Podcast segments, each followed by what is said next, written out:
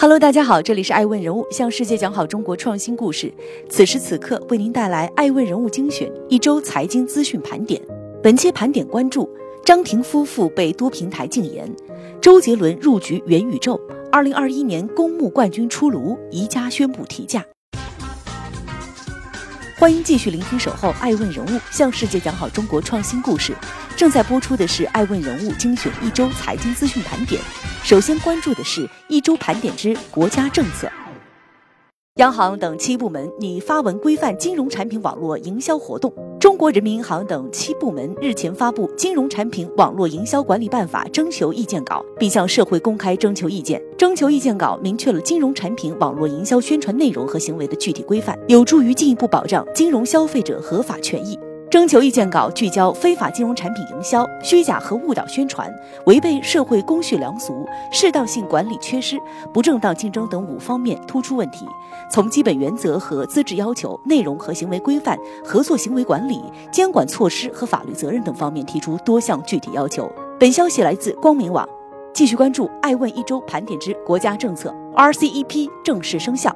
区域全面经济伙伴关系协定 （RCEP） 于二零二二年一月一日正式生效。作为世界上最大的自贸区，RCEP 生效将对于提振成员国之间贸易、繁荣区域经济产生重要影响，并在多个维度上为世界经济带来宝贵暖意。作为覆盖人口众多、成员结构多元、发展潜力巨大的自贸协定，RCEP 正式起航将有效稳定区域供应链和产业链，盘活地区大市场，拉动国际贸易和投资，助力地区经济融合和世界。经济复苏。本消息来自新华社。继续关注爱问一周盘点之国家政策。人民银行实施两项直达工具接续转换，加大对小微企业的支持力度。二零二二年一月一日起，央行实施普惠小微企业贷款延期支持工具和普惠小微企业信用贷款支持计划两项直达工具接续转换。一项是将普惠小微企业贷款延期支持工具转换为普惠小微贷款支持工具。金融机构与企业按市场化原则自主协商贷款还本付息。从二零二二年起到二零二三年六月底，央行按照地方法人银行普惠小微贷款余额增量的百分之一提供资金，按季操作，鼓励持续增加普惠小微贷款。二是从二零二二年起，将普惠小微企业信用贷款支持计划并入支农支小再贷款管理。原来用于支持普惠小微信用贷款的四千亿元再贷款额度可以滚动使用，必要时可再进一步增加再贷款额度。符合条件的地方法人银行发放普惠小微信用贷款，可向央行申请支农支小再贷款优惠资金支持。本消息来自央行官网。欢迎继续聆听《守候爱问》，爱问人物向世界讲好中国创新故事。接下来关注的是爱问一周盘点之财经热点。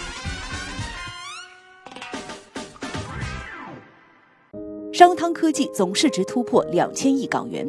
二零二二年一月三日，港股迎来了二零二二年首个交易日，香港恒生指数高开百分之零点四八，商汤科技大涨。截至发稿，商汤科技涨百分之十六点九一，报六点四三港元，市值超过两千亿元，达到两千一百四十亿港元。这也是商汤科技上市以来连续三个交易日上涨。本消息来自凤凰网科技。爱问人物认为，被誉为人工智能 AI 第一股的商汤科技，在二零二一年十二月三十日正式登陆港股。在港股各大公司普遍下跌的情况下，商汤科科技股价涨势着实不错，两千亿港元的市值更是超出预期。不过，接下来的市值表现还是要看是否可以实现产业化的落地。继续关注爱问一周盘点之财经热点。二零二一年新三板挂牌公司共成交两千一百四十八点一六亿元。根据全国中小企业股份转让系统公布的数据，二零二一年全年新三板挂牌公司成交金额是两千一百四十八点一六亿元，换手率为百分之十七点六六。在指数方面，截至二零二一年十二月三十日，三板成指收盘报一千一百三十八点二二点，全年上涨百分之十二点六一。三板做市指数收盘报一千四百五十五点六八点，全年上涨百分之三十五点六四。数据显示，二零二一年新三板股票发行次数共计五百八十七次，融资金额共二百五十九点六七亿元。截至二零二一年十二月末，新三板挂牌公司总计六千九百三十二家，总市值为两万两千八百四十五点四亿元，市盈率是二十点四八倍。本消息来自新华网。继续关注爱问一周盘点之财经热点。二零二一年公。冠军出炉。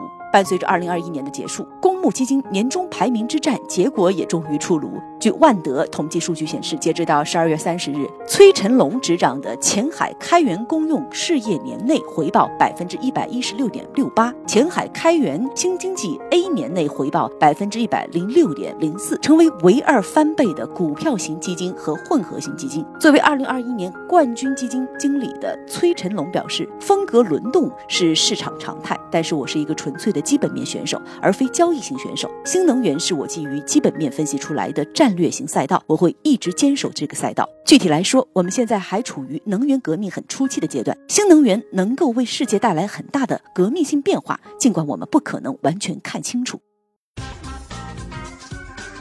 欢迎您继续聆听《守候爱问人物》，向世界讲好中国创新故事。接下来关注的是一周盘点之人物资讯。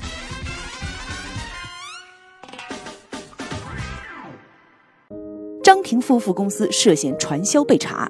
据媒体报道，张婷、林瑞阳夫妇创办的 TST 婷秘密品牌关联公司上海达尔威贸易有限公司（以下简称上海达尔威）涉嫌传销被查，冻结六亿资金。相关新闻一出，TST 婷秘密多位代理商站出发声。张婷夫妇公司产品多为代工贴牌，二百一十八元洁面乳成本约十五元等话题相继登上微博热搜。天眼查显示，上海达尔威成立于二零一三年，注册资金两亿三千一百八十万元人民币，法定代表人为林吉荣，也就是林瑞阳。张淑琴，也就是张婷，担任董事长。上海广鹏投资管理咨询有限公司为第一大股东，持股是百分之三十五点一八。该公司由张婷担任法定代表人。TST 婷秘密为上海达尔威旗下品牌，以化妆品、护肤品为主打品类。张馨予、刘涛、明道等明星都曾为该品牌宣传。截至目前，张婷、林瑞阳夫妇的微博账号因违反相关法律法规，目前处于禁言状态。二零二二年一月二日，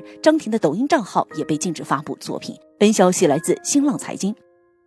继续关注爱问一周盘点之人物资讯。蔚来汽车创始人李斌，汽车行业最终真正的决赛差不多在二零二四到二零二五年出现。蔚来汽车创始人李斌认为，像华为、小米、苹果，他们在汽车领域的计划已经越来越清晰。从二零二二年开始，大家肯定都在埋头干活，所以我觉得这个行业最终真正的决赛还是差不多在二零二四到二零二五年这个时间段。可能更根本性的行业格局变化会在那时看得更清楚一些。本消息来自同花顺财经，继续关注爱问一周盘点之人物资讯。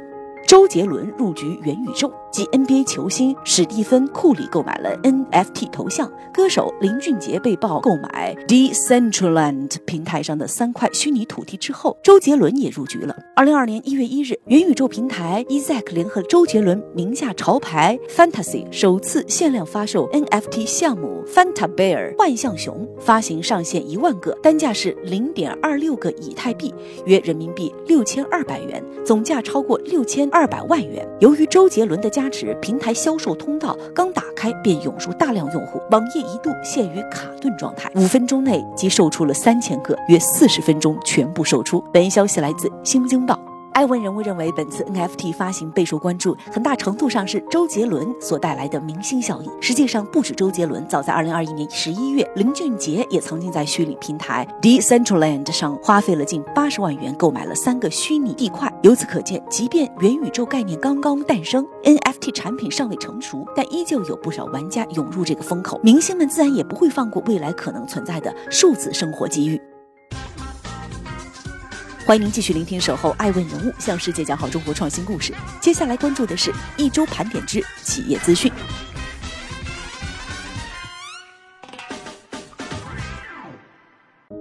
中国移动将于一月五日在上交所上市。中国移动有限公司发布上市公告书称，中国移动股票将于二零二二年一月五日在上海证券交易所上市，股票代码是六零零九四幺。中国移动提醒投资者应充分了解股票市场风险及该公司披露的风险因素，在新股上市初期切忌盲目跟风炒新，应当审慎决策，理性投资。本消息来自观察者网。爱问人物认为，以往人们往往认为购买新股一定会赚钱。不过，随着国家提出全面注册制的落地，新股供不应求的局面将有所改善，打新必赚的逻辑也将发生改变。